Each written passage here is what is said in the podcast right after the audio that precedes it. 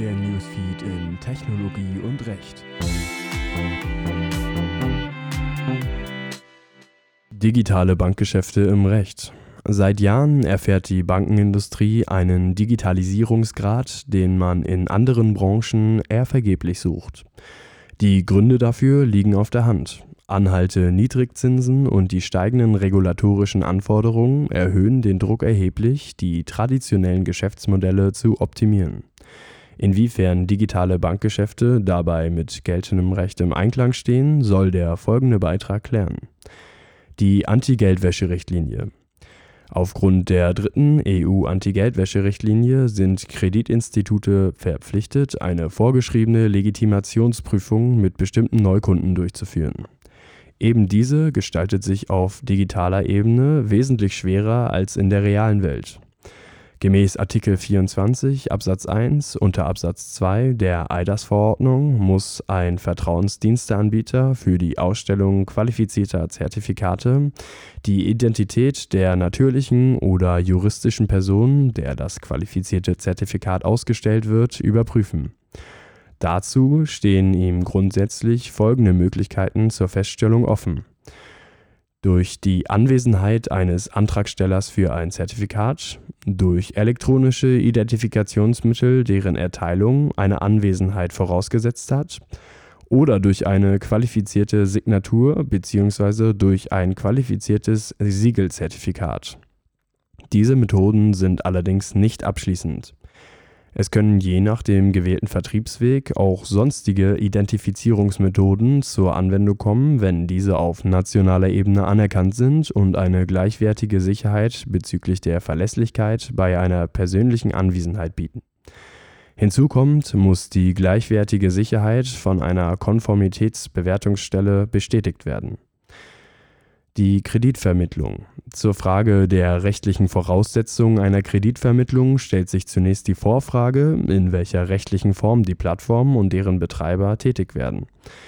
Dabei gilt regelmäßig, wenn eine Bank eine eigene Kreditplattform betreibt, auf der sie ihre Produkte anbietet, so liegt darin ein aufsichtsrechtliches relevantes Bankgeschäft, welches von einer Erlaubnispflicht der BaFin abhängig ist bietet hingegen ein Fintech-Unternehmen lediglich eine technische Plattform für die Vermittlung von Finanzprodukten an, dann unterliegt die reine Zurverfügungstellung der Plattform nicht dem Aufsichtsrecht.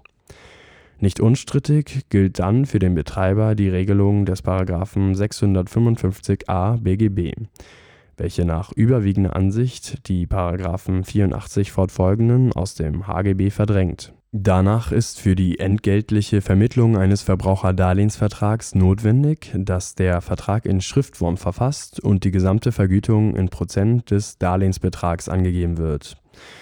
Eine Zahlungsverpflichtung des Verbrauchers besteht erst, wenn das Darlehen ausgezahlt worden ist und ein Widerruf durch den Verbraucher gemäß § 495 BGB nicht mehr möglich ist Zusätzlich dürfen Entgelte, abgesehen von den effektiv entstandenen Auslagen gemäß § 655d BGB, nicht verlangt werden. Das gilt ebenfalls für pauschal berechnete Auslagen, die im Einzelfall nicht nachgewiesen wurden.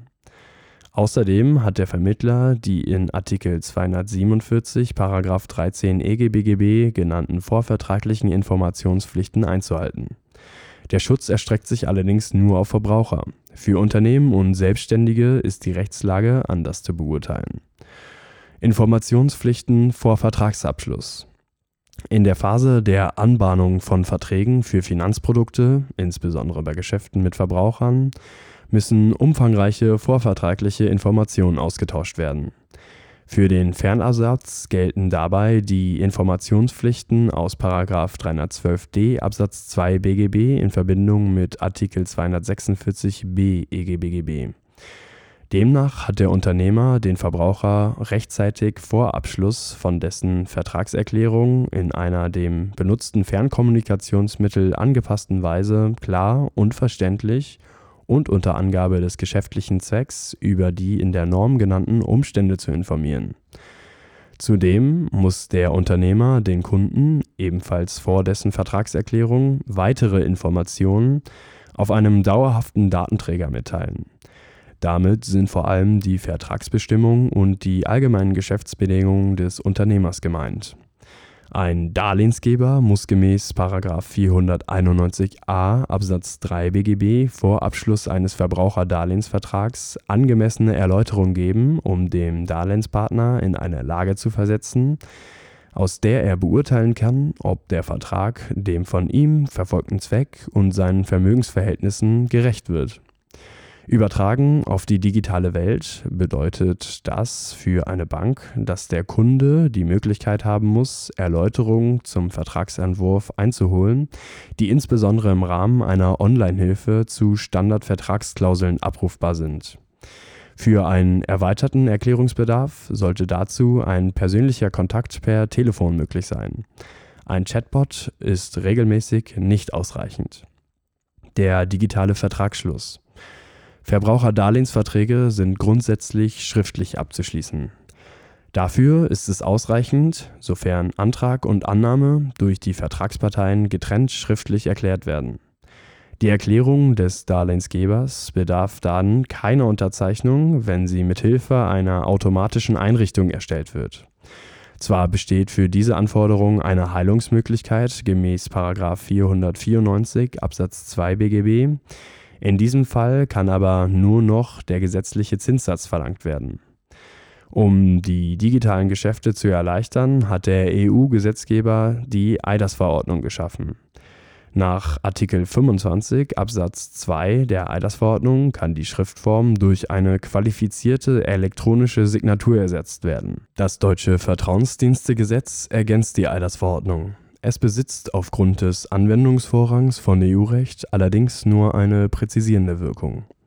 Fazit: Das Recht ist weitestgehend auf digitale Bankgeschäfte eingestellt. So gibt es zwar viele rechtliche Unterschiede zum traditionellen Bankengeschäft, diese sind aber keinesfalls unüberwindbar oder hemmen gar die digitale Entwicklung. Insgesamt wurde ein gerechter Interessenausgleich gefunden, der auch aufgrund des hohen Harmonisierungsgrades letztlich allen Parteien einen Vorteil gewährt